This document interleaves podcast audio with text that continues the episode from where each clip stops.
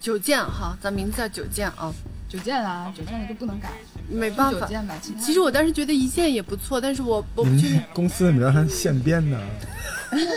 我们想了一个被注册了，我们想了一个被注册了，把我们搞得很郁闷。刘导，您觉得呢？他们这个组织应该叫什么？之前不是叫看见吗？看见也被注册了。哦，那你喜欢哪个，刘导？九剑还有九九是那个永久的久。然后当时我们取一个谐音，就是借着一杯酒，酒逢知己，我们来去这么这么老，这个这有点江湖，非常非常那个。对，其实因为我们想保留那个剑，就是推荐的荐，我觉得这是我们主要做的一件事情。然后前面就想找一个能读着比较顺的词儿。文化程度有限，想不出来。后来大卫想了一个相见，我们觉得挺好的，就我们可以彼此成就哈。我们推荐导演，导演也可以给我们很多的反馈啊。导演怎么说？我觉得相见也不错，九剑也不错。相见也被住了，被住了。可能目前能住的就是九件，一件也不行哈。一件没查的吧？还有一个就是我们觉得一条呀。对，就郑老师也喜欢，我觉得这个肯定会有了吧？这个中国特别跟风，一字头的立马全被一吃一喝一拉的全都有了，头上还一件，中国一字的肯定全都没有了。哦，那我们就做好用九件的准备吧。九件现在有吗？我查了一下，好像没有，就要去搜一下，看看同品类之下有没有被注册掉这个。我觉得导演的注册公司是吗？就嗯，商标哦，商标。嗯，导演的需求也很重要。万一他觉得这个名字他不喜欢，就对对对，你觉得呢？我觉得九剑不错。九剑，九剑是。但是就是好像跟电影，因为那个酒字跟那个喝酒的那个酒比较相近，感觉像是一个葡萄酒品酒，像是一个卖酒的 A P P 哈。酒剑啊，对，我们取长长久久的意思。你是让大家听呢，还是让大家看？如果看就问题不大，就有文字；但如果听起来，这个东西就是离这个电影远一点。哎，你们一定要让这个名字必须有你们这个吗？就比如说叫大老虎什么的，不也一样吗？就是他不一定能从你那个名字里解读出你们在干什么。其实也可以。王建设、李建国、张元朝，这样起名就特别像那个。其实一般来说。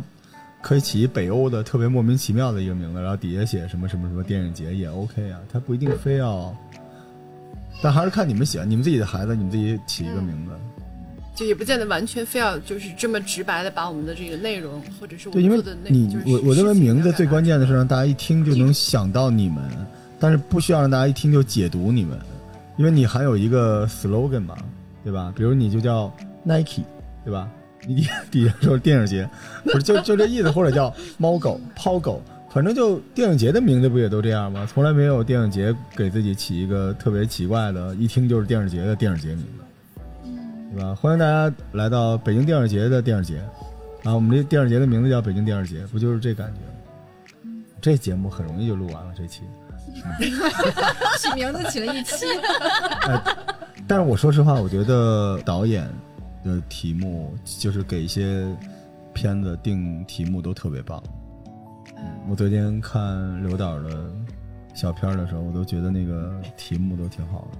因为我是比较喜欢王家卫，然后王家卫的片子不知道大家有没有研究过，他的片子都是四个字的啊构成的，比如说那个《重庆森林》，然后《花样年华》《一代宗师》。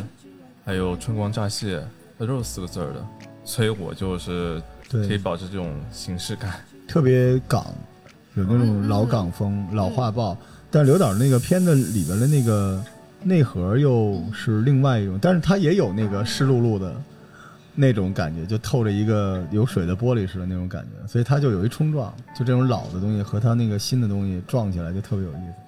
就想这个词湿漉漉的，挺喜欢，就看着很舒服。就但是我觉得是，因为一般来说，我们前面几个老师录下来的都是那种比较还是比较野生的那种东西，就是里边有各种瑕疵，就是他故意放大瑕疵各种。但是刘导的片子就很学院，已经很商业了。我觉得每一个小短片都特别规矩，有头有尾的，小细节，就是它其实就是已经电影了吧？只因为它短，对吧？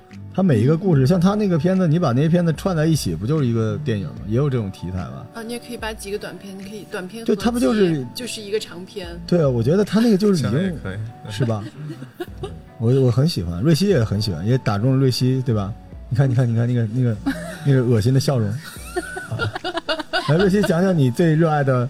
我知道你再 Q 一下刘导，你最喜欢哪一段？跟刘导交流一下。萍水相逢啊，萍水相逢，让我想起一部电影，就是夏威夷，觉得里面的就是那种相互试探和那种隐忍、纯欲，对，感觉就很好。嗯嗯，就很纯的，但是还有一些欲望在里面那种感觉的。对，这个是就想讲纯粹的两个人之间的故事。是两个人之间就很纯粹的这种情感，然后没有任何杂质掺和的这种，又像是君子之交淡如水的感觉，但是他们又没有办法抵抗相互的那种吸引，或者是在一起那种欲望，就在一个临界点上，临界点上，然后点到为止。对，踩钢丝踩的那个刀刃，向左向右都不是。对，这俩人在那拉锯啊。对，其实全片都是关于一个 tension。一个探视，两个人之间的一个情感的一个张力。对，我觉得那个点把握的特别好，过一点或者少一点可能都不对了，那个劲儿。嗯，他们人物之间的那种情感的那个感觉，你是能就是交流会的，就是感情之间叫情感的流动。嗯，对对。反正我当时就感觉，哇塞，这两个男主的这个颜值非常在线，赏心悦目，是吧？啊，我觉得你们有朝一日可以把。在这儿录的这些电影连到一起，连成一个，然后但它真的是五花八门，什么类型都有。到这儿就突然就进入到了非常完整的商业的，然后学院派的东西，它就是一个电影。在里面，女性角色和男性的角色其实是非常不太一样的。我觉得男性的角色里面都是隐忍且温柔的，但是我觉得女性的角色，其实在里面的都是那种比较有爆发性，她是很容易情绪化的。我想知道是为什么会女性会留下这种印象？对，我觉得因为是在讲故事，我觉得女性给她塑造成这样一个柔中带刚的形象，在故事里面她的形象更立体啊，而且对于女性在我们现在这个社会里面，她也是在扮演这样一个角色。她虽然啊感觉柔软，但是她其实是很坚强的啊。我们男性有的时候看起来好像很刚强，但是他内心也是有脆弱的地方。我觉得这就是一个矛盾的地点，可能外表跟内心其实是一个有反差的，呃，每个个体可能都是很有反差的这样一个人物，所以这样的话，在叙事中就会有一个对立，有一个矛盾冲突，内在和外在的冲突，这样人物看起来就会是一个三 D 的形象，会就比较饱满，比较有张力。我理解了。欢迎收听这期的《淘宝家自然生活攻略》，连这个流程都没有 Q。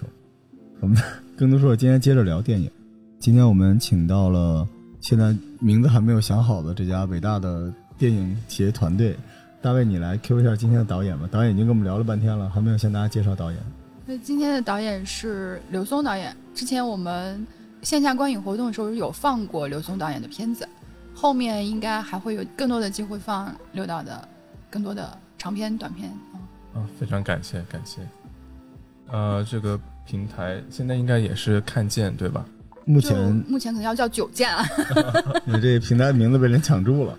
对对对对，欢迎大家现在注册九剑这个，让他们继续。让我们继续想名字。宝剑，好吧，就叫宝剑多好。宝剑肯定已经注已经注过了，是吧？大宝剑。大保健有可能，试试大保健。拼了一个电影节目，对吧？拼了拼了。大保健可以，拼了拼了。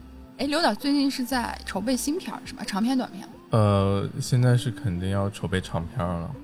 嗯，可能会是一部类型片，嗯，偏悬疑或者是加一点点惊悚元素在里面的一个小成本商业院线，还在筹备中。因为之前我们也看过很多。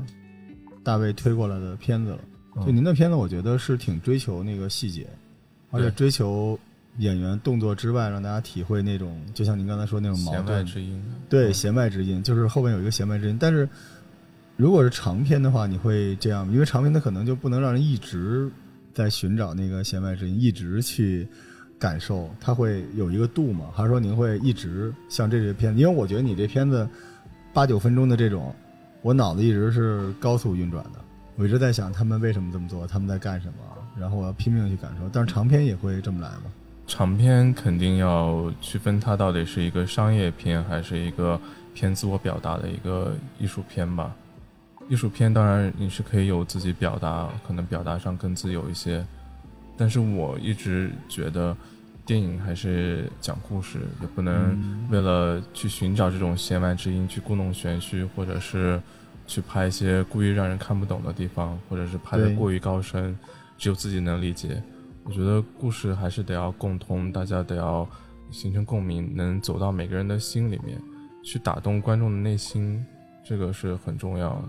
就不管你的表现形式是文艺是商业，最终你得要触及观众的灵魂，他才愿意去买账。不然的话，这故事只能是拍给导演自己看的一个东西。我还是希望能作品能跟观众形成一个共鸣吧。你尽量让他们看得懂，但又不是直接给的。对，就是在看懂的层面上，就像你说的，所有东西肯定都不能是只给，因为我觉得电影就是一个讲述潜台词的艺术，要把这个潜台词让观众能感受到，呃，但是又不讲得太明白。如果讲得太明白了，就感觉这电影的魅力就好像会打折扣，就感觉。犹抱琵琶半遮面那种感觉得要保留，我觉得这很难得，因为现在很多电影就泼你脸血，轰嚓就直接是吧？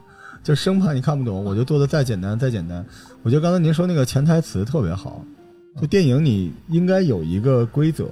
王家卫就这样，我记得前两天看人说王家卫说那个你喜欢我怎么说？我好喜欢你。你怎么能这么说呢？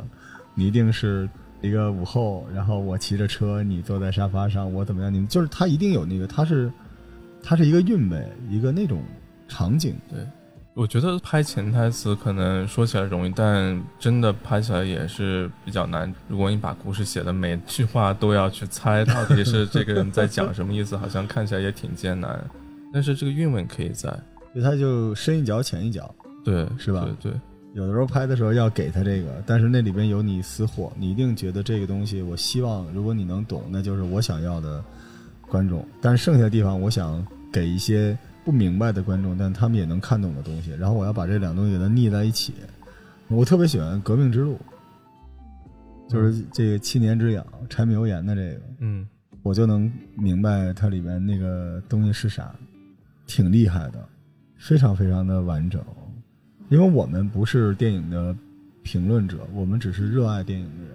所以现在热爱电影的标准，我从来不觉得大片特效超英是不好的，就是电影工业的进步嘛，对吧？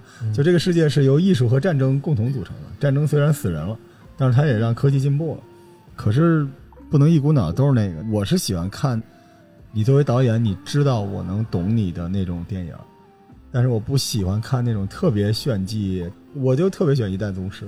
嗯，很多人就说他拍了一个这个，但其实《一代宗师》里边那些小细节，就大师把他那个细节可能不是用那种像过去一样的那个画，当然里边也有，那里边好多是那个功夫的那个导演写出来“念念不忘，必有回响”什么之类的，但是它里边掀帘子，哪怕那个帘子滴答的声音，那光影都是王家卫在讲故事。对，哎呀，我觉得就是那个东西看下来就，对，因为。学电影的或者在电影学院里面的学生，我们经常会说：“你不喜欢王家卫，你怎么去学电影呢？”不光是受王家卫电影影响最深远的亚洲的学生，包括欧美的学生也非常崇敬王家卫的影像风格。他的影响真的是遍及全球。嗯，可能他的片子对于观众来说并不是主流。不是那种呃商业大片儿类型的，但是对于电影学院的学生来说，真的是绝对的主流。嗯，我们前两天在聊一个话题，就关于内容创作的时候的这些标杆儿和自己的创作性。就有些人就说，那我不想做一个跟他们一样的。那首先我跟他们说你也做不了，其次就是有一些东西是建立你的审美标准，有些东西就长在你审美上。但像王家卫，像这种镜头语言，他就是那个树立审美标准的一个东西。我甚至都觉得他不是，不是审美，他就是生理问题。就是我不知道，因为音乐有，你知道有这种数学电子，它就是长在你的那个生理上。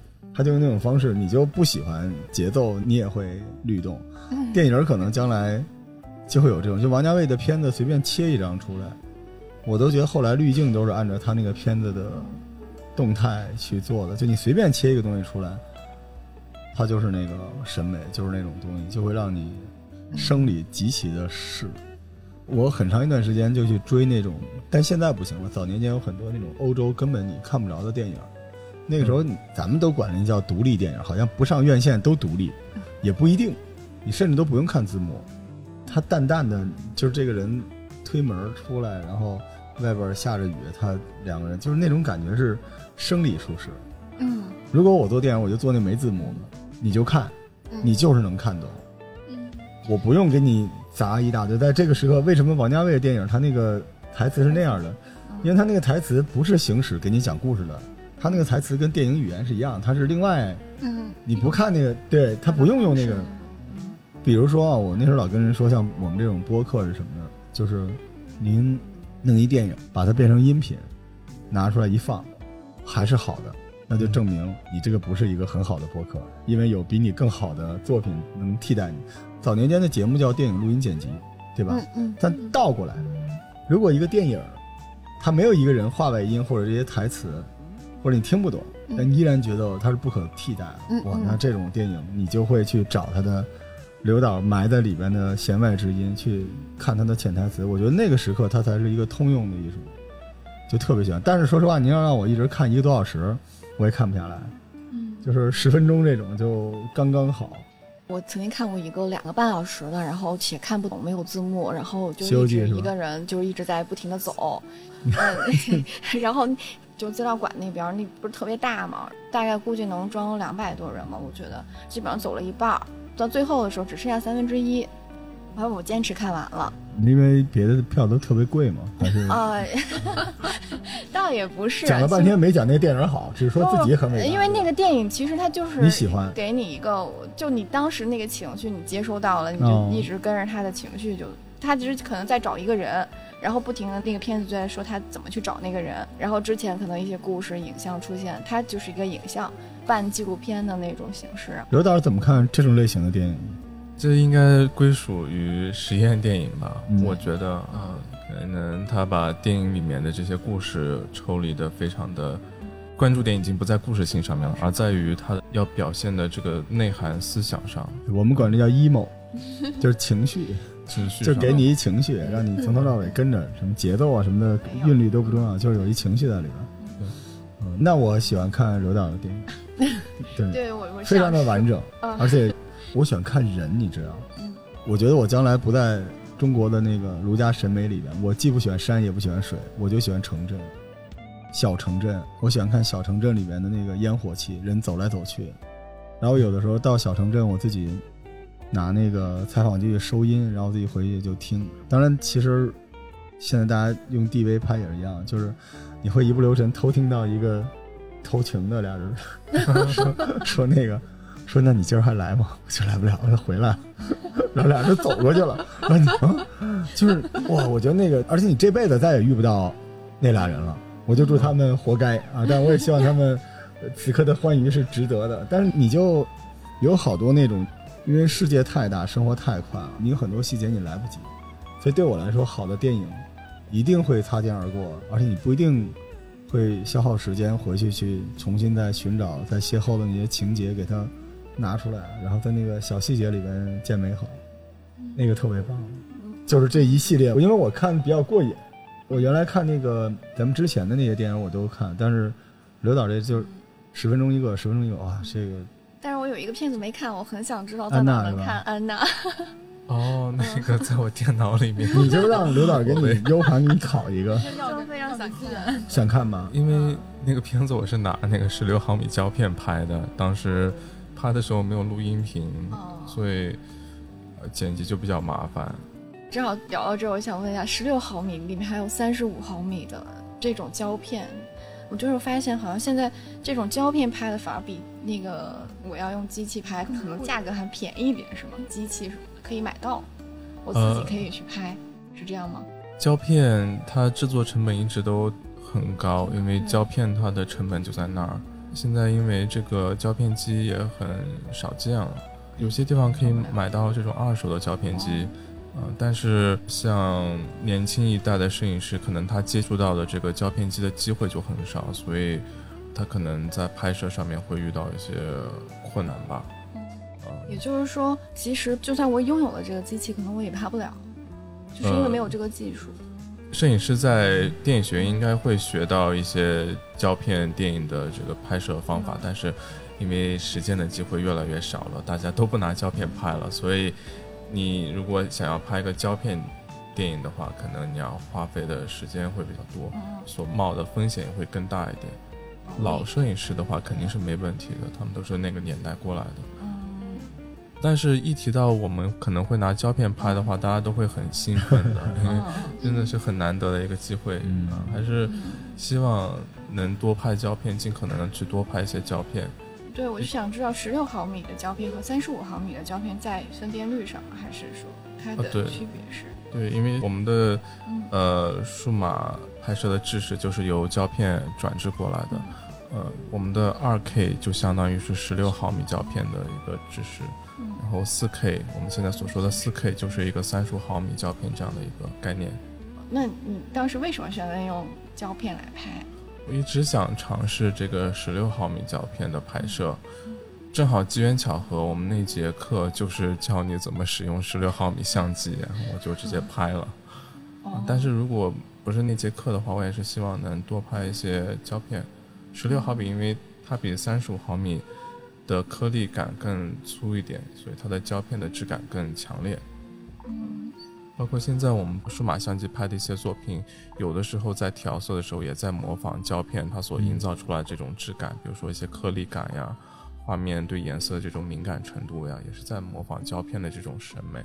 胶片是要买的吗？因为我看了好像是学生会便宜一点，是吗？有学生的价格吗？呃，有学生的价格，你看你去哪里买，看那个地方支不支持学生的这个折扣了。哦，因为。这些胶片厂商也是希望能从学生开始就打造自己的客户，毕竟将来学生肯定会成为导演或者是电影行业里面采购胶片的人员，所以还希望能抓住一些顾客。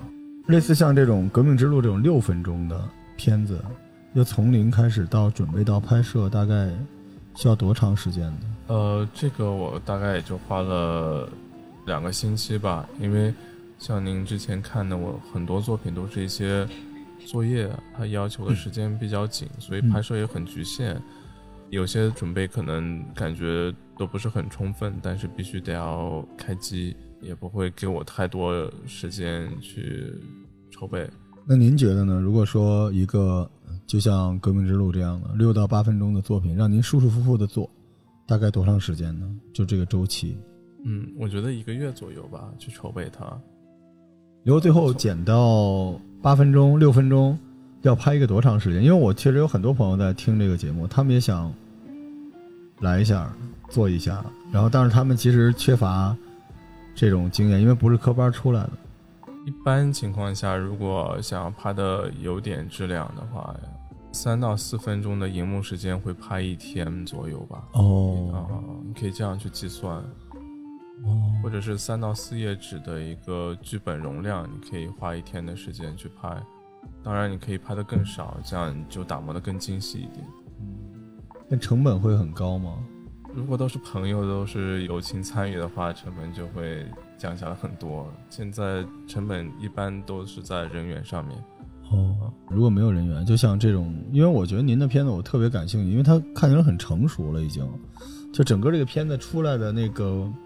质感，我们不讲别的，就是它的质感。如果拍到这种类型的质感，然后演员就是我们桌上这五个，啊，我们拍的这个片子叫《大保健是如何诞生的》，比如这样，然后我们都不要钱，那这么一个片子，编剧我们也自己写，嗯，对吧？我们自己写，然后场记反正就这一桌子，这个地盘就是我们。那这个大概什么成本？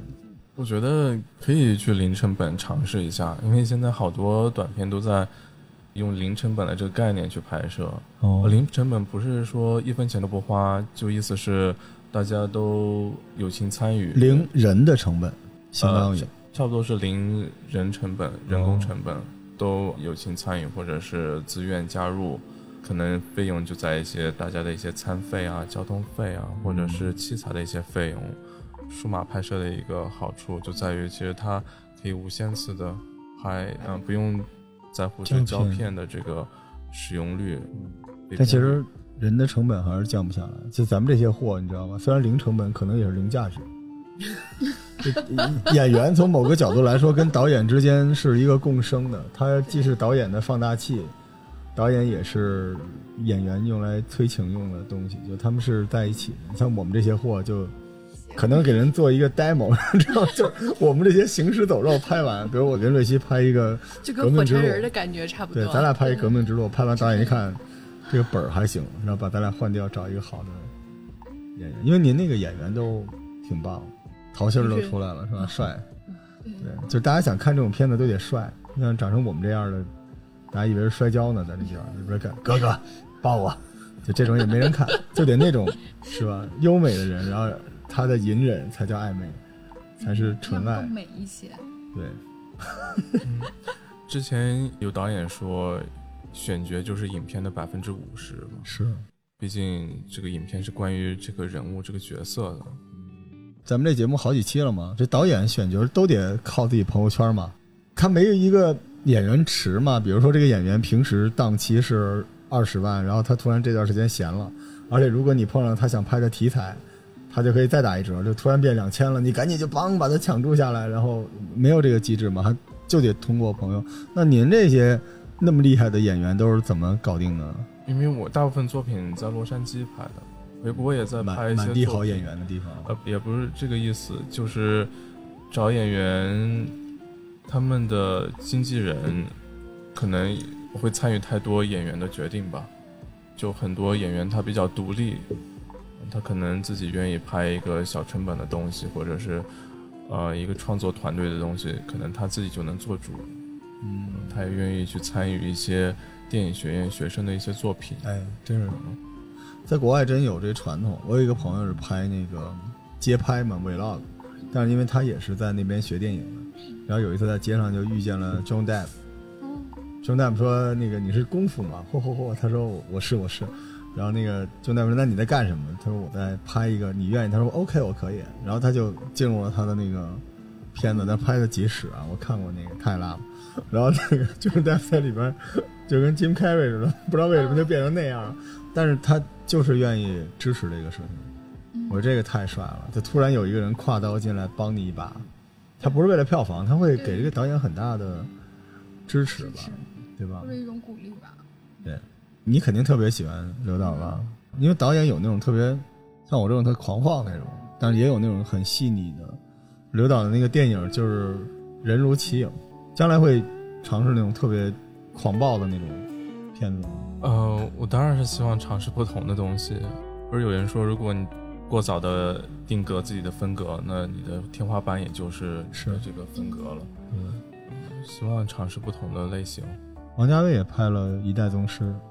老毛也拍了《悬崖之下》。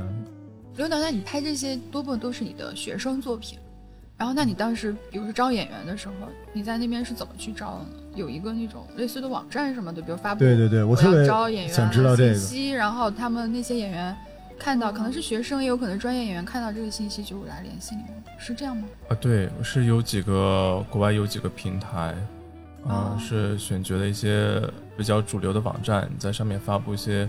你的这个作品信息，然后标注是南加大 学电影学院的作品，然后大家就愿意过来参与。嗯，所以你们还不能叫大保健，你们这个名字还是得厉害一点，就是特别对吧？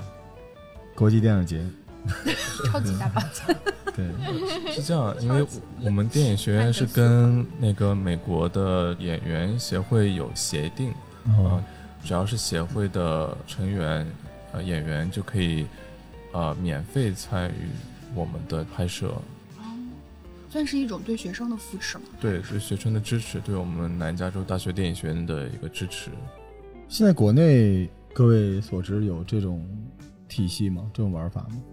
因为我们没有那个演员工会，美国是有演员工会。嗯嗯，我现在知道的是，因为我有些群群里会发布这种的招募什么的。对我们国内招募，他会出一个海报说招什么演员，然后要什么类型，就跟那一样。我这个节目录制了，我我产生了很多神奇的联想。其实不光是演员，连导演都可以招募。就比如你有一个特别好的题材，对吧？底下写一耕读书社。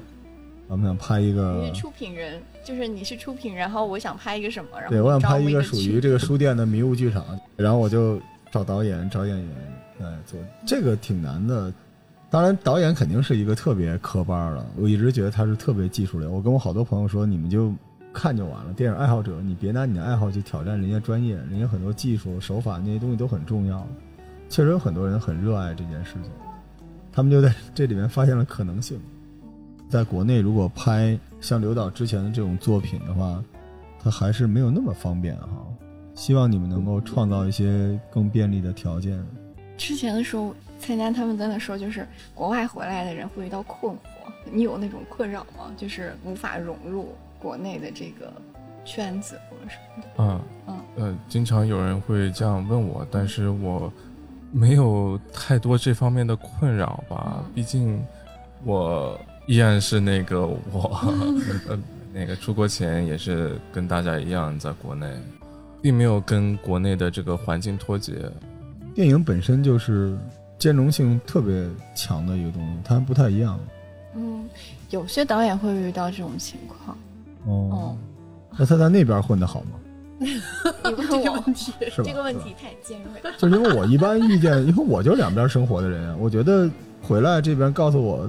这边无法融入的，那边也没融入，很有可能。对，就是人人如果特别在乎自己是否融入了，有可能是因为你比较闲，你应该用你的时间去创造更多东西。而且我不认为所有的事情都要混圈子的，你就用作品说话，你在你的小世界里边把这东西做了就可以了。你像这些片子就很国际化，什么叫国际化呢？就是他都 OK 吧？你看他那个独生子女，那就是一个那个角度很特别，对吧？就很舒服呀。因为我觉得电影本身就是要做到这个，它的地域性不是在它前面创造的过程里面，它只是那个文化，你想传递什么东西就是什么东西。对，因为我原来饱受这个说法，我我是觉得没有什么问题，我觉得两边都还挺好的。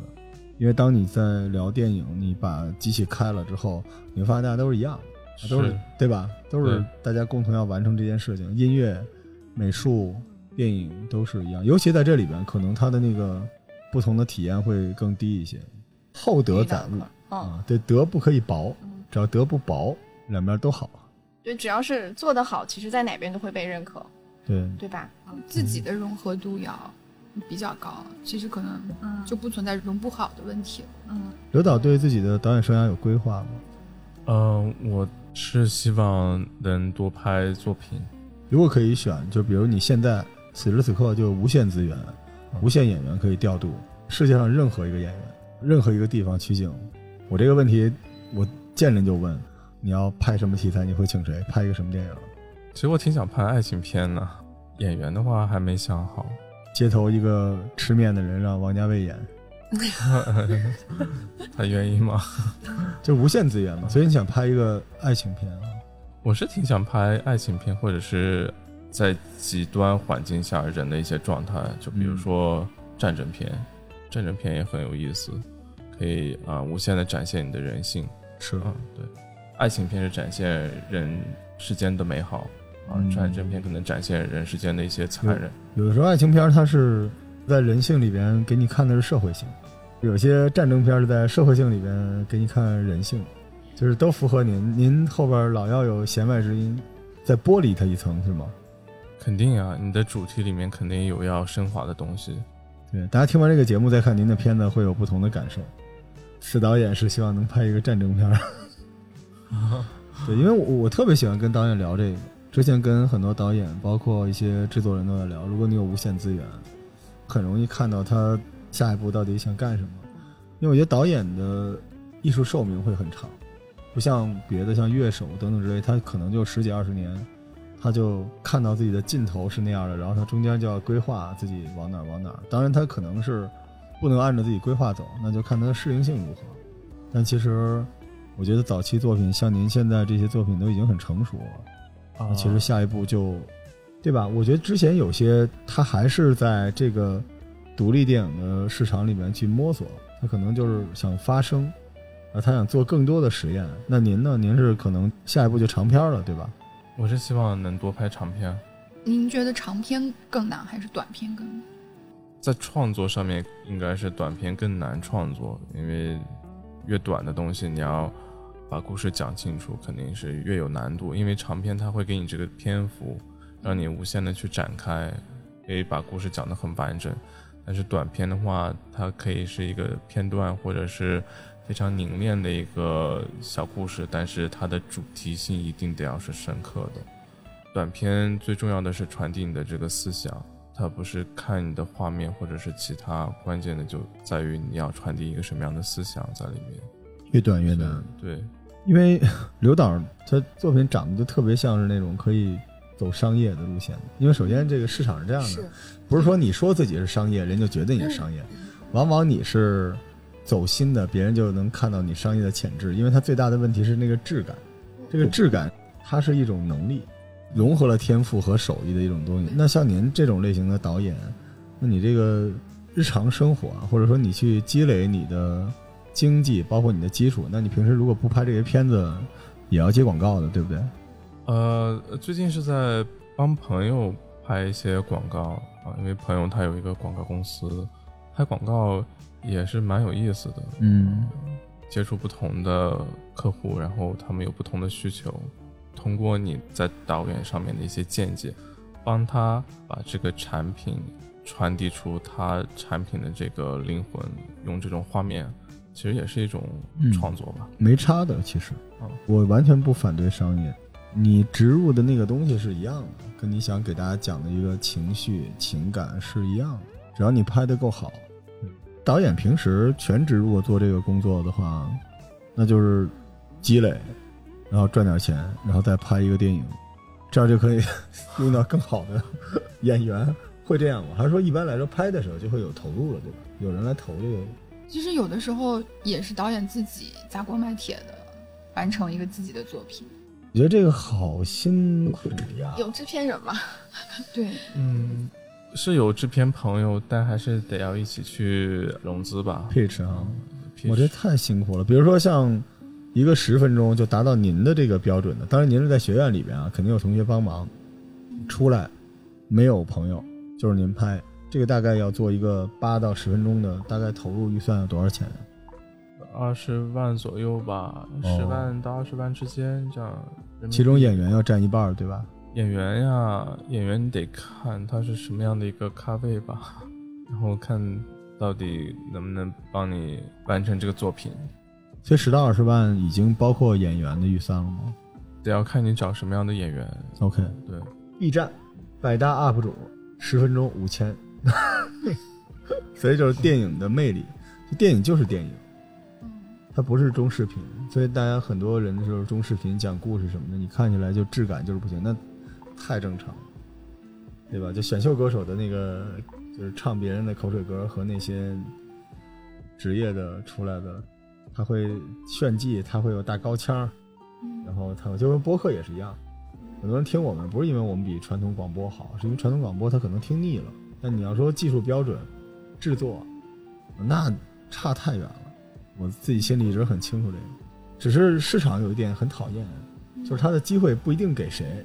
我就老想聊审美，我觉得大家如果每天就看这种类型的东西，他给你的那个反馈、内心给的积蓄的情绪能量，和你随便看一东西差的太远了。不知道有没有更多的官方或者有机会，就别让。就您这个项目里面的导演都活得比较，还是我觉得比较辛苦，就希望大家能够，我们就是想让他们不要那么辛苦。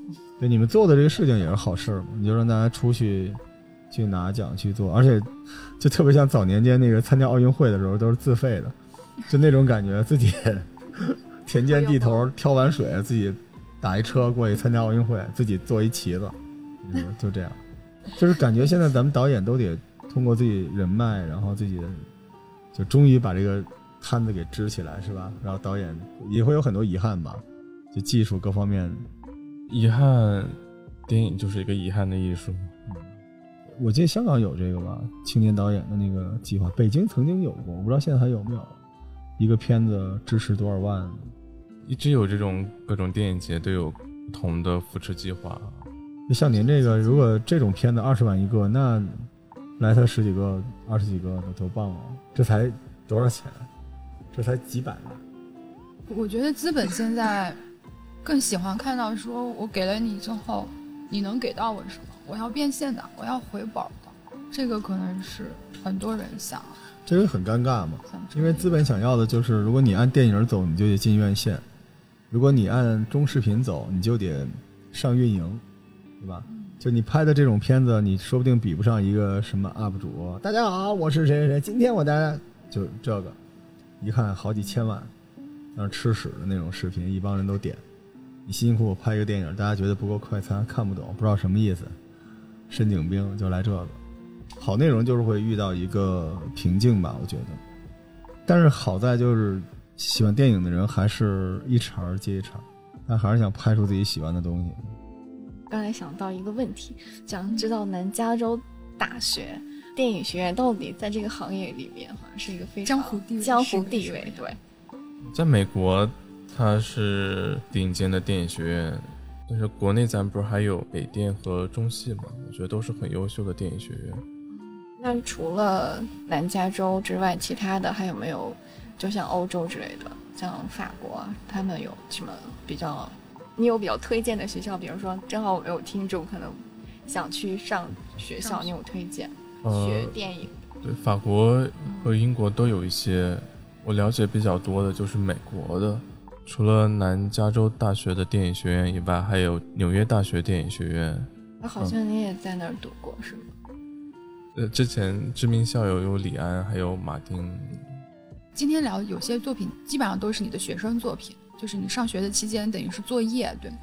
但是我们也收到过很多学生作业，我可能不是特别专业，就是你从他的画面感，然后包括他那个视频的高级程度来说。跟你这个是完全不一样的，你后期是怎么做成这种现在呈现出来这种看着比较商业的，然后质感特别好的这种感觉？我觉得你在前期就要拍成这个样子，灯光吧，还有你的摄影的构图、运镜上面。机器的话，现在的数码相机它都能拍出比较好的画质来，但是你怎么去构建你的光的这个结构？还有你这空间跟人的关系，就是我们的构图。从这几个方面来说，你去营造你的这个电影感。因为每个人所传递的东西不一样，可能有些作品它就是要传递出那种好像不加修饰的这种原生态的感觉。我就是比较倾向这种比较精细的打磨吧。不能只靠后期，其实你在前期的时候就要开始去准备所有的。想到所有，你将来想呈现成一个什么样的状态？这是一技术活。调色它只能去改变你这画面的颜色，做一些改变啊，但是它不能改变你的这光影的关系。所以光影的关系建立是你在前期拍摄的时候你要去设置的，啊，去跟摄影师沟通的。那其实好的摄影、好的灯光也很重要。是很重要。导演想展现什么东西，但是这两部分跟不上，就出不来那个效果的。对啊，是很重要。这就是导演的素质，他必须要构成这是这个导演的作品。刘导选题材有自己的方向吗？就选这些本子，因为我看到您这些短片就很适合串成一个故事，他们之间有一些潜在的连接一样。嗯，之前是拍女性题材可能会多一些吧，或者是。在选取男性角色的时候，他总是把脆弱的一面展现给观众，这可能是之前我比较拍的多一点的这种题材或者人物。今后也希望能拍的人物多变一点，拍个水浒什么的。哥哥，拍我，哥哥，真的，因为我就很期待 刘导他选的片子就是那种湿漉漉的片子，他有那种大雷雨，就特别王家卫的那种晃动光影，然后里面有一层那，就那个质感就这样。所以这种质感和剧本之间也是有比较强的关联的。对，因为剧本也是需要有电影化的叙事。嗯，其实大家总是说电影感。电影感是什么？我觉得最根本的体现就在于你的故事上面，怎么让这故事讲述的有电影感。嗯，现在大卫，你们在跟刘导合作什么项目吗？目前还是就是线下放映这个部分在合作，希望以后有更多合作的机会，比如说我们也投个资什么的。说话算数吗？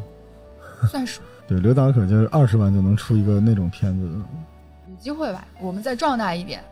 肯定有机会的，嗯，我们要对自己有信心。当着老板的面，打鸡血吗？现在 当着老板的面，我就开始。老板一直没说话。其实我我是跟刘导哈，这是我们第三次见面吧，好像是。嗯，对，前几次放映我也来过，第三次这么有。就深度的了解，作为主角，然后跟那个维杰在一起。然后我我的感受，因为以前可能我也就是例行程序式的了解，就只是看看你的片子，只是啊看看你做一下映后交流。上一次咱们在耕读这里做映后的交流的时候，我还印象蛮深刻的。我觉得刘达两个特点让我当时是留下了很深刻的印象。第一，我觉得他特别的柔和，因为在映后的时候，那次的映后，当然我们会有一些我也没有想到的。问题或者是反应，其实你没有想到片子会有这样的问题提出，我当时是有这种感受的啊。包括你说的是观众没看懂，然后你在台上，就是你的处理哈，让我觉得他是一个非常柔和的人。今天通过他的进一步的介绍，我觉得他的另外一个点就是他特别的包容，特别的 open。就是很很开放。你看，他说到他在美国的成长经历、学习经历，他会觉得嗯，给了我很多的收获。但是中国我依然很 OK，我我一直不断片儿，这也是我成长的一个土壤。我可以把两个都可以包容起来。然后我去做广告，我去做电影，我也没觉得广告好像比这些更 low 一些。广告依然可以给我什么新的视角、新的体验，我就会觉得他一直是一个很开放、很包容的状态。刚看了他的片子，我就跟他的回复说的是，就刚才罗叔也说了，说似乎这几个短片可以穿成一个主线。我当时的感受就是说，是人生当中的那种情感浓度特别饱满的时刻。就是平常我们可能就是你看，呃，早晨起来吃吃饭呀，上上班啊，就好像类似于处于一种。模式化运行的状态，我们不用想太多，我们坐着车出门就行了。但是他的那个片段都是，你想，无论是萍水相逢，无论是不速之客，无论是那个独生独生子女，都是人生当中特别你要去高能耗、高运转的那个片段的时刻，情绪很饱满，也有很多的冲突啊。你捕捉的那个点，人生当中的浓情时刻吧。所以我也蛮好奇你是怎么去。就是锁定这些时刻，你当时是怎么想的啊？拍这些东西。首先，特别感谢维姐对我作品的捕捉。其实我在拍摄的时候、选题的时候也没有想太多，可能是一种直觉吧，觉得这种东西就比较打动我，或者是容易被我所看见，容易被我所关注。因为讲故事，我还是喜欢讲一些普通人的一些情感经历。这些东西就能传达出这些人的这些生活状态。嗯，导演属于那种外柔内刚。嗯嗯，那我刚才聊的时候，我感觉到了，就是心中还有猛虎。嗯，希望能早日放猛虎出笼。嗯，因为导演不容易，就是他这种题材，因为我看的特别多，然后我也特别爱吐槽，但是呢。导演非常难能可贵的就是，这跟他的性格有关系。他在掌握了一个非常重要的题材，然后发掘出其中的一个很重要的点的时候，他选择了克制，嗯，点到为止，意犹未尽，这个很难，因为电影本身就是一个放大镜的艺术，要不就是一片森林着火，要不就是把一个火用放大镜放到它里边那个颗粒什么样。但是导演刘导每次都刚好到那个点，这是特别打动瑞希的哈。一般都不这么拍，对吧？瑞希，瑞希后边就直接看见肉了，对吧？没有了，好失望。但嘴上说高级，对不对？对，不看了。哦，我只看清水。我懂，我懂，我懂。但其实我觉得这个是一个非常难得的。我觉得现在年轻的人都是自己有三分才华，也要满世界喊十分。嗯，这个不是错，因为世界水太多，你喊完十分，大家才会觉得你有三分才华。很少有人说你在这个点上，你有一个能力去把它发掘出来，然后你再把它链接到一个社会现象或者一个公众心理。但是，我觉得刘导明显很懂这个，但是他不做。就像王家卫的电影似的，他王家卫每一部电影最后都有一盖子，他那个味儿特别浓的，他给盖上。觉得那种感觉我是能读出来的，所以我特别期待导演放《猛虎出笼》的时候，就是导演也需要有自己的一代宗师。嗯嗯嗯，对，就是让他砸。我将来一定会看到导演那种作品，他想拍战争片或者悬疑或者什么的时候，但是我特别希望刘导的那个。仁义还有那个克制，就在他后边的电影里边还能在，因为我觉得，我也看到很多导演，他一定是有才华，能够商业化，到那个时候就要去做抉择，公众都希望你把那个伤口给撕开，那个时刻才是我觉得每个导演的关键时刻了。但现在看起来我就特别喜欢，因为每一个看完之后就特舒服，符合大家的生理需求。而不是心理需求，就是刚好那个点打到那个地方，所以我觉得很难。因为，呃，恕我直言，就是之前看了一些独立或者是这种参选的电影，他会想方设法把自己的某种体制放大，很容易留下印象，就是 logo slogan 化自己的电影语言。在我看来，刘导在另外一个角度上，就是他本身就科班的这个东西，他才能会选择隐忍哪一部分。他就会不用把这个火点特别大，他是给你看那个火苗里边那个噼里啪啦的那个东西，就非常难得。对，我觉得其实把火点大挺容易的，大家可能都有很多想表达的东西，我就特别用力的把这一点放的很大给大家看，这个挺容易的。但是我要把它收起来，这一点很难。就是我其实是有想表达的东西，但是我我一定要把自己拽住。对，您知道为什么很多现在叫严肃音乐，或者是爵士、布鲁斯什么音乐，就是它不一定现在有流量。流量是一个，他来了，他走了，这叫流量，他冲了你一下。但是有一些老的音乐，它就可以反复的看，就是因为它里边有克制。因为如果你在一个片子里面太挑战、太迎合、太去挑弄别人的某种神经的话，它就会。麻了，这个东西就不会像那种沉香的东西，在一遍一遍的看。但是刘导很多作品就是，我还是喜欢《革命之路》，我就觉得可以一直看，一直看，就是一个小东西拿出来，大家几分钟把它过掉，它里边没有那么多东西。那你们是怎么遇见的呢？刘导说的，因为我就参加了一次，当时还叫看见的这个，这个好。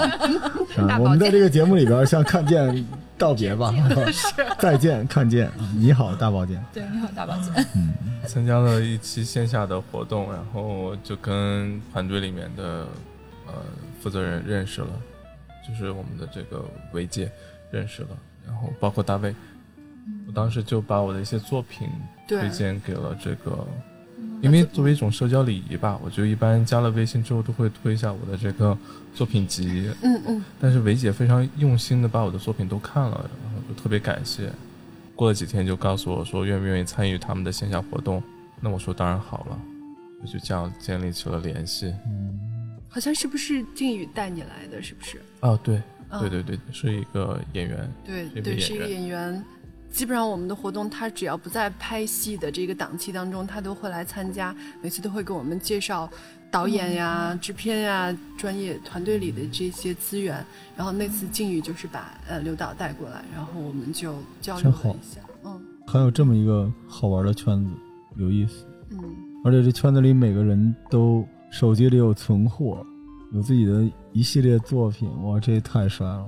除了靖宇这条路，你怎么才能找到你呢？其他导演，其他导演找到我们，我们的公众号可能就是找到我们最直接的一个平台。公众号没改名吧？公众号叫国际电影节，公众号没有改名。公众号没对，通过这个公众号，我们基本上是更新目前正在进行或即将举办的国际电影节的一些信息，希望能够给导演一些帮助吧。就是说哪些电影节即将发生，也许你需要参与这个电影节，你可以去呃有一个及时的提醒。嗯，这是我们的一个就是跟我们联系最直接的一个方式。当然，在公众号里面，我们新开的一个板块就是我们的这个即将叫。九件这样的一个交流活动，因为以前我们做了很多的这个，呃，相当于我们的客户吧，我们导演的，我们都没有见过面，有在云南的，有在甘肃的，就是我们做完了这个项目，全都是线上交流，我也不知道他长什么样，他可能也不知道我长什么样。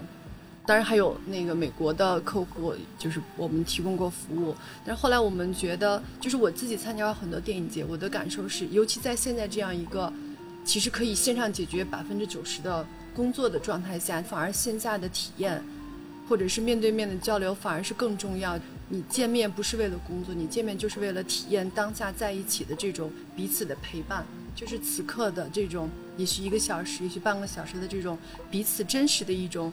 感知到彼此的存在吧，反而是对，反而是更重要了。所以我们觉得，我们想做一种线下的交流，可以把我们手中我们觉得很值得去分享的作品，给大家去看。同时呢，也让我们能够加深跟导演的这种交流和互动。我们可以彼此更好的去陪伴。其实陪伴本身就是一个。我觉得很有意义的一件事情，就彼此共度一段美好的时光，以后有更好的合作，可以彼此成就吧。后来就是我们才开始决定做这个线下的一种交流，但我们也在摸索当中，什么样的形式可以更好的去促进，比如说行业里内部的这种资源的分享，比如导演可以带朋友来，他也许有想法，他也许需要找。比如说音乐找灯光，能不能大家互相的交流一下？同时也把这种比较先锋、前卫、非常有导演风格的作品，能够分享给我们的电影爱好者。我当时就问很多我周边的朋友啊，你看在抖音、在快手，就是如此快节奏的这种视频内容的冲击下，那电影会不会受到冲击？所以我自己感觉是，它可能会让它更艺术化，会让电影。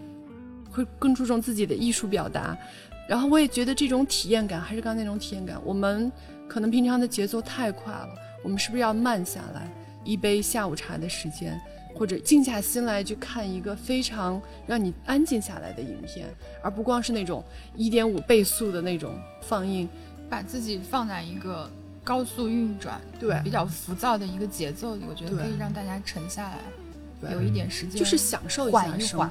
就是品味一下，这是我目前能想到的吧。其实未来对导演生态也会有帮助，希望是。嗯，我们就特别喜欢这个话题。如果你真的有那种大的电影来到书店做宣发，我还不乐意，不太喜欢那些东西。我觉得配不上。这书店是一个文化人比较多的地方，商业首先不是反文化的。嗯嗯。但我有权利讨厌我不喜欢的电影。嗯。绝大多数不喜欢。嗯。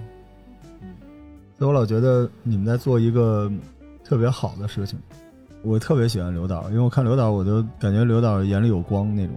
现在的人都太咋呼，都是我这种哥哥，全都是我这种人。但我小的时候，你知道刘导那时候我，刘导你多大？啊，我九一年的，年轻人，年轻人，但你看起来比你的年纪更小。就是我们小的时候，那时候组个乐队，其实我们的乐队就一首歌，还是扒的。谭咏麟的很耻辱啊，一个摇滚乐队扒了一首谭咏麟的歌，但当时就恨不得所有人都知道我们是组乐队的，摇滚乐嘛，不是 rock and roll，是我很秀，留大长头发，穿着 PU 不是皮的 PU 的夹克，他们都有动我都不知道，对，背着一个假的某知名品牌的贝斯，恨不得所有人都知道，哇，这这孩子走路带风，风是带了，但是没有钱。没有带钱就出门，反正也喝不起吃不起什么，然后一帮人咋咋呼呼的，就非常的嚣张，然后享受周围人的目光。直到上台那一刻，我们就怂了，因为音乐实在是很烂。就是时代变了，你知道，就那个年代，就是所谓大家就要搏出位嘛，就很想让别人，这也是孤独，但是我拿不出更好的孤独币，我管那叫孤独币来跟你交换。你看我有这个，我有这个。我觉得这时代大家都说是浮躁，浮躁。就是我们这些人缔造的这个时代，各位你们的观影，你们支持的盗版，你们不愿意付费，你们不愿意阅读，你们没有耐心去看好电影、听好音乐，然后你们口口声声在讨伐这个吃屎的年代，但就是你们给了那些吃屎的人机会。嗯，我们这些人也不会说铁肩担道义吧，就是非要给世界留下什么美好的种子，但是咱可以识货，对吧？你在这时候，你突然发现，像我们听众群里面，就有时候会出现那种特别棒的写东西的，或者是玩乐器的，我们就视若珍宝。所以我觉得刘导身体上就带着那个导演这些人，就是走到人群里你也看不见他，然后跟你交往。我觉得刚才刘导说那个，就认识了这个朋友，你手机上听当当当当，一般都是发的自拍，结果人家就把那个自己拍的电影给你发过来，哇，这个感觉。特别帅，我觉得这个组织就特别像早年间互联网那时候，我们虽然不好，但是我会把我录的歌给你，嗯，你听一下，嗯嗯，我说这什么玩意儿啊？但就是哎，你这个还不错，哇！当时就是，我跟别人说，我说你随便听啊，随便听，不用给意见啊，你也不懂音乐，你懂他妈什么音乐啊？没事然后我就在手机上面等着，等反馈，等点赞。第二天问你嘛呢？吃饭了吗？哎，球看了吗？你身体还好吗？啊，你女朋友还行吗？哎，那歌你听了吗？是那个时代过去了，但是那时代其实也也没过去。喜爱电影啊，喜爱乐队，就是最后就就包括我们书店，包括我的节目，为什么大家能凑到一起聊天啊？挺开心的吧，刘导？嗯，就是我们还算比较放松。对我们很清楚你在干什么，而且我们也喜欢。大家不用互相认识，就是我知道你那东西哇，你想要的那个东西是什么的时候，我们就会觉得找到了。过去可能我们想让所有人知道我们是最棒的一代人，但现在就是你知道不知道，我们都自己会在一块玩他就会缩圈缩成一个。但如果大卫你们这个宝剑啊，这叫九剑，火九剑对吧？火九独孤九剑。如果你们这个九剑做起来，你们其实是能够帮助这些导演破圈的，因为我不觉得圈缩小是一好事儿。嗯，对。对，如果有的选，我希望天天人手一本黄二刀的克苏鲁。一本汉清堂，对吧？你的手机里边你存几个刘导这样的片子，为什么不呢？也没多大，几百兆，对，而不是那些抖音。我不反对啊，抖音我们还得恰饭呢。但是你可以都有一点吧，你就是有更多的人能够看到，说还有一些人他觉得这东西有意思。就我觉得这种才能的人，他可以干别的，他为什么干？就跟我们似的嘛。我这么有才能，我干嘛要开书店？我把那么多的资源都投到这个书店里边，我干点别的，我早就，对吧？但为什么你知道？我就想遇见你们这些人，让你们觉得我好。我内心就是这么想的，我就想遇到那些，说我懂你为什么要做这件事儿，因为我觉得你这个厉害，就跟拍电影是一样。你看我们做这么多节目，我们就只给电影导演带货，就是因为我觉得不容易。就每一个电影导演，我们之前聊的那些，是吧？嗯。呃，上山下乡的好家伙，那等血没了那，据说只有一个蛋糕。没糊好就没了，啊，对，最后时刻得把那蛋糕糊好。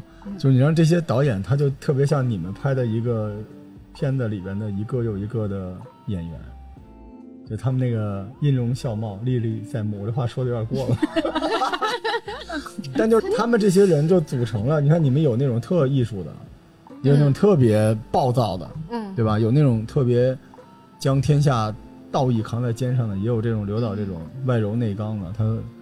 缓缓的，他为什么能够包容？刚才瑞希挑事儿，人也没接招，为什么？因为他内心特别强大，强大的人是什么都能包容，感觉特别有意思。希望你们这个项目可以做得很好。我们实际上就是能帮的忙我们就帮，因为我们也不是那种主流的流量，但是无所谓。我们很感谢，我们线下提供了场地。对对对对，因为我给我自己带货，耕读现在已经是北京排第二的书店了。而且我们这是官方和民间一致给的。你看，我们现在在东城区购物场景排第四，太诡异了。就 是书店已经排完第，就是对，再往下可能是宣教场景排第几了，我不知道啊。但是其实就是像这种主流的店，我们跟你们做这种合作，跟带货跟变现一点关系都没有，就是喜欢这个。不然我们开书店干嘛？如果疫情过去，就天天在这儿放电影。天天认识这些舞台剧、这些导演，我知道晚上做脱口秀可能更赚钱，我不，我就喜欢放电影，就跟小时候那个露天电影院似的，就你大家都知道，那你有资源就做，我们就喜欢这个，所以我们很喜欢你们的节目，而且每周末其实都能遇到有趣的导演，而且我个人是有一私货，就是我就特别喜欢电影，所以每次你们每来一个导演，我都想问他花多少钱，我早晚有一天我自己会干这事儿，但是我就通过刘导他的，他甚至不说话的时候，他那个表情都能告诉我这是一条什么样的路，我就好像自己就跟着他那个路径就走了一遍似的，特别过瘾。可惜就是我们能为电影做的事情太少。其实我可以提一个特别不好的建议啊，有点不靠谱。但是如果没有成本，其实你们这节目是可以出书的，就是把我们推荐的每一个独立的电影人他们的光影，然后图片和他们，我们很擅长干这个，截二十个，然后就编，我们完全可以做这件事。为什么不呢？这种人越多，就世界越好。当然你不会翻脸不认人吧？对，不会吧？你也会说认识我，对吧？我就图个名儿，我都不图利了，我又不能图名儿，我图啥？啊，我就特希望被搞这个的人喜欢。嗯，我觉得你们这个一直做下去，完全可以做那个。你们其实是很 open 的，你们没有画实验的、先锋的什么，就是这种独立的，你们就都在你们这上面。独立的，我有一个特别不好的解读，就是不是很顺利的，我管这叫独立的。对，独立就是不顺利，对吧？所以独就是不顺利。但是你们可以。帮助他们，最少帮助他们。我们有这个独立导演心理按摩节目，我们可以在书店里面放你们的电影，然后我可以帮你们卖你们的周边。而且我们书店，你们等着，明年我们会变成一个巨大的书店，因为马上就在几个地儿会投放更多，而且我们那里面就会有观影，就会有舞台，而且我们就愿意我们一起来做这个事情。我不太喜欢接通告，不要赚小钱，也不要赚烂钱。对，有些钱，比如说等你们拿着钱了来给我，我们就这样。如果你们没有拿到，我就支持你们，就是我就得到了巨大的心理慰藉。你看，我不要你钱吧，我也帮你把这活干了，我就很爽。所以我觉得 你应该爽啊！对，我们是得到好处的 是。但我觉得那个我刚才说的那个集结成册，像那个北京联合，他们就特别喜欢干这种事儿。独立电影的导演集结成册光影，你们可以认真的考虑这件事情。大概集到不用十二个就行。咱们节目每次都是一小时，一个小时我差不多跟你们能聊两万五千字，十二万字就够出书了。我们这个行业也有我们的算法，而这本书就会实实在在的帮到你们和这些导演。青年导演。而且如果这本书后边附录就是每个导演在你们的帮助下拿的奖或者怎么样，那这本书就是你们的刊例。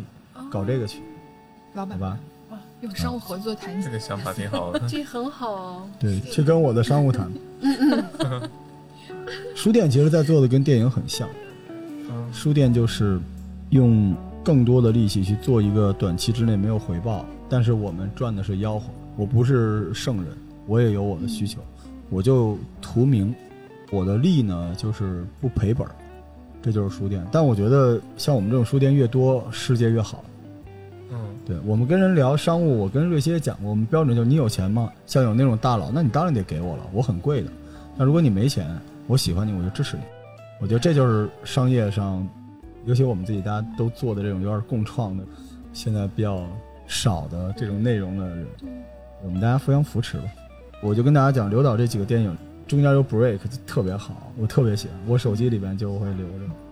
希望将来跟刘导有些合作什么之类的。刘导现在还有别的在拍的吗？就是之前这个，本来是在筹备另一部短片，但是这短片跟我下一部长片是在同时筹备。哦，嗯，就像你之前说的，独立电影它就是比较的艰难，不顺利。嗯，对，长片筹备起来比较缓慢吧。对我们下次真的可以配合刘导的时间，包括我们场地，我们可以把刘导这几部短片，对我觉得很喜欢，可以一起做一个专场放映，然后可以大家可以感受。你们俩刚才那个是怎么做到同时说了那句话呢？做一个多年的默契。我们再来一遍，预备来。专场。你瞧人家，人家不是大保健。然后也祝你们能够抢注下你们的酒件。酒件，嗯，借这个节目，我们也。宣传一下，宣传一下。嗨，我以为要感谢咱俩呢，人要宣传，先宣传来了。先先让我们宣传一下。白期待半天，我们很迫切的，就是其实我们特别想要看到更多更好的这种有导演鲜明风格的作品，然后我们希望能够帮你能够走向国际吧，因为我们目前已经跟国际上四十多个甚至更多的国际电影节是选片人和主席，我们有直接的沟通。我们特别希望能把你的片子能够送出去，然后我们希望能进入顶级的电影节，成就你，成就我们吧。因为我们其实给自己的定位就是推手。哎，我觉得你刚才说那个顶进。点那顶，你叫九顶多啊，对，顶级哈。但我老觉得你们顶进去，拿脑袋把那个电影 顶进去，这个挺好听的，你不觉得吗？因为他们不光是扔进去啊，他们是有办法让你拿奖的，他是顶起来的那个九顶，多棒！可能也不能说有办法拿奖吧。其实聊了四十一个电影节，基本上就是如果你盲报的话。可能几率相对要小一点。以下是你凡尔赛的章节，对吗？继续来。但是如果通过大卫，对，但是如果通过我们国际电影节平台，哦，我们直接推荐过去的话，就是你有直接认识的选片人和主席这种，你直接推过去，你的机会会大一些。对，就是至少能得到一个跟国外竞赛单元平等的机会。至少你的片子被看了，更被至少你的片子被看了。对对对，这当然了，朝里有人好办事儿嘛。这就是内推吗？当然，当然，其实有点这个因为他们的成绩很好啊。你看他们的那个里边介绍了很多他们之前成功的帮一些电影，我觉得这个真能帮助独立。希望啊，希望很多独立导演在你的这个项目里面都毕业，不要再成为独立导演，就是导演前面不要有独立那两个字儿，就是导演。希望通过你们的努力啊，非独，好吧？就是最近我们每天都有好的消息。就是我们应该是五月份开的会，认识了德国的一家顶级儿童电影节的主席，然后我们就把一些儿童影片推给他。最近我们得到消息，就一部影片叫《讨厌的狗》就入围了。嗯嗯，他就因为直接看了我们的片子，直接跟我们联系。对，然后呢，还有就是我们的那个叫《天边加油站》，也是一部韩万峰导演的作品，他也入围了圣路易斯，美国圣路易斯。国际电影节，刘导，你跟他们有这个合作吗？下一步会合作一下啊，对吧？你也来，你这个作品恕我直言，就我看着就是奔着拿奖的那种作品。你的作品没有太多把那个伤口撕开的那种，特别克制。我觉得这种片子如果能赢的话，就是我们真的是赢的，因为有的时候会那样的，对吧？题材也稍微那什么一点，您这都特别正常的。是你的作品就是你包容。克制、隐忍，然后但是有一些中西的角度都在里面。对，它比较国际化。嗯，对。片子翻完了吗？刚才还没有翻完。再翻一会儿。翻完了要感谢一下。哎，明谢。瑞希，做好笔记这一段，但不一定是跟咱们有关的啊。不不不，有有关系，有关系，有关系。那得说一下我们的相遇过程，我觉得还是非常美好的。那个当时我们跟罗说一下。对对对，刚才一直在讨论名字啊什么的，然后我们就说我们想保留那个推荐的“荐”这个字。我当时记得好像应该是唐伯虎有一句话，大意就是说，很多人都是依赖知己的这种推荐，然后能够达到一个什么样的状态？大白话就是这个意思。所以我们就想保留这个字，一方面就是我们跟导演之间可能是互相的一个，大家都在依赖彼此的一个推荐，然后去有一些成就，会走得更远。其实像跟罗叔这边场地这边。也是同样的一个状态，我觉得。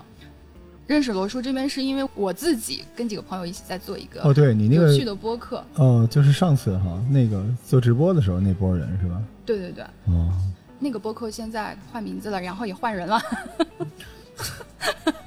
就是这样一个契机认识了罗叔这边，因为我们当时在线下放映在找场地，我来这边参加过活动之后就觉得这个场地我们挺喜欢的。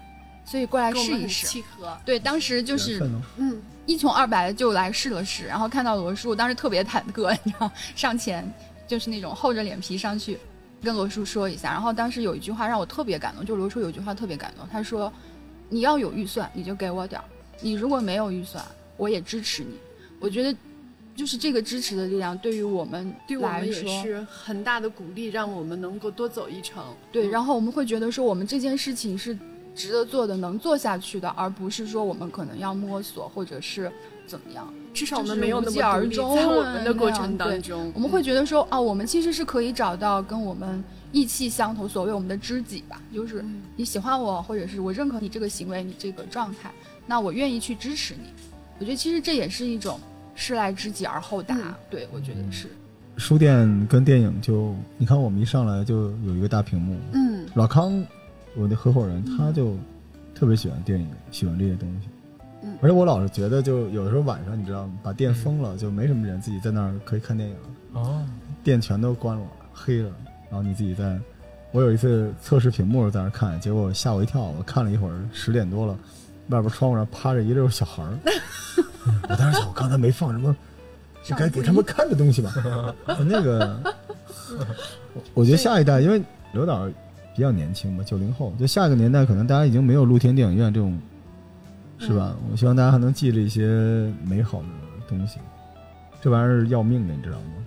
如果你青春年少的时候遇见电影，这东西要命。嗯，对他就是你想造的那个梦，到头就是那个样。我是希望，万一呢，对吧？所以开书店也是想干这个事情。希望疫情过后，我们每周有一个时刻把这儿变成一小电影院，咱们就这么来，让大家固定来，就一定能来看。嗯，对，因为院线没办法，院线有各种各样的限制，那我就相当于在书店里面做这东西，我自己放自己看，大家做点交流，对吧？疫情过后，我会把我资源装进，它会变成什么样的？它我保证在底下能出现那些投资人啊、投片子的人、院线的人，呃，大家可以，然后也有普通的听众、观众、导演的朋友、演员，我们坐一起，现场就是这个演员，你就咱们可以聊，这多棒！小规模，嗯嗯，对吧？每次有那么几十个人，我特别懂，就是拍出来一个片子，有很多这种美好的时刻串联起来，你就会有特别大的动力。再去做下一个，做下一个，做下一个，对吧？是的，是的。而且我觉得你的作品，我真是发自内心的喜欢，因为我自己就是一特别张扬的人，我是没办法，我从小到大一直跟人斗，我的骨子里就是生命不息，奋斗不止，然后我就争勇斗狠一辈子，所以我内心特别喜欢那种隐忍的东西，因为我一旦发现你找到了一个点，你想把它给，就所谓特别炸，我一听这个词儿我就反感，就不是，就我就知道。该炸了，然后你没有，你就收了。哇，我一下子我那个鸡皮疙瘩就起来了。我说，哎，他突然就这样了。我觉得，嗯，因为这是电影，我忘了，这就是我们小时候觉得最牛的那个东西，它还是那个样。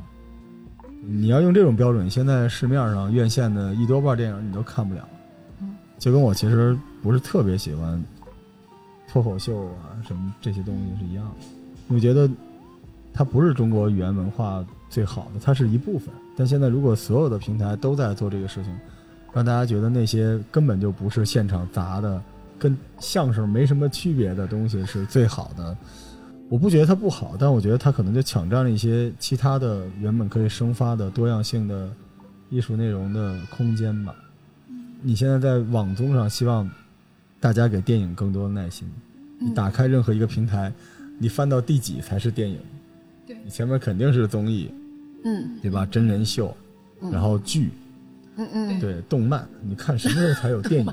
咱也不是特别争气。你点开那电影，你一看，嚯，就是什么我和山村老教师不得不说的故事啊，什么哪一深山老坟哪儿他怎么这这些东西怎么都拍成电影了？谁干的？就那玩意儿让我录有声书我都不愿录。那这个产业怎么样？咱也不敢说。但是这些好导演可怎么办呢？拍广告，拍婚庆 也好，就以后可能导演广告能看出很多广告特别棒。对，其实有些广告现在拍的挺好的。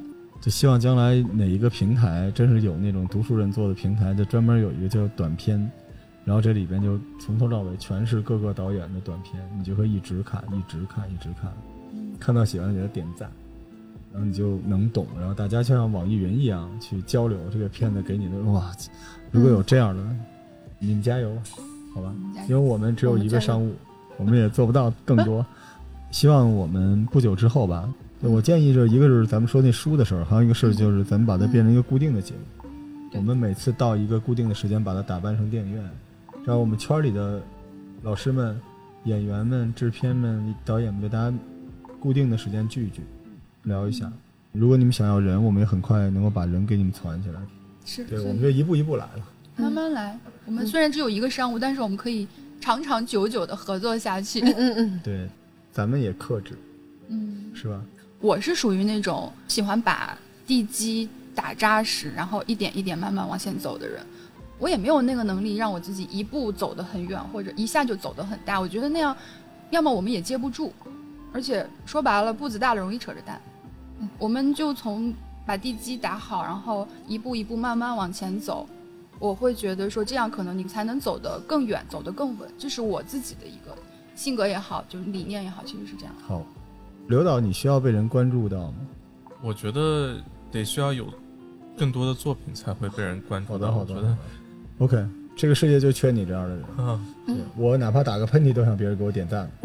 向你致敬，respect。然后你们的这个联络方式，来最后再跟大家再介绍一下，不管叫什么名字吧。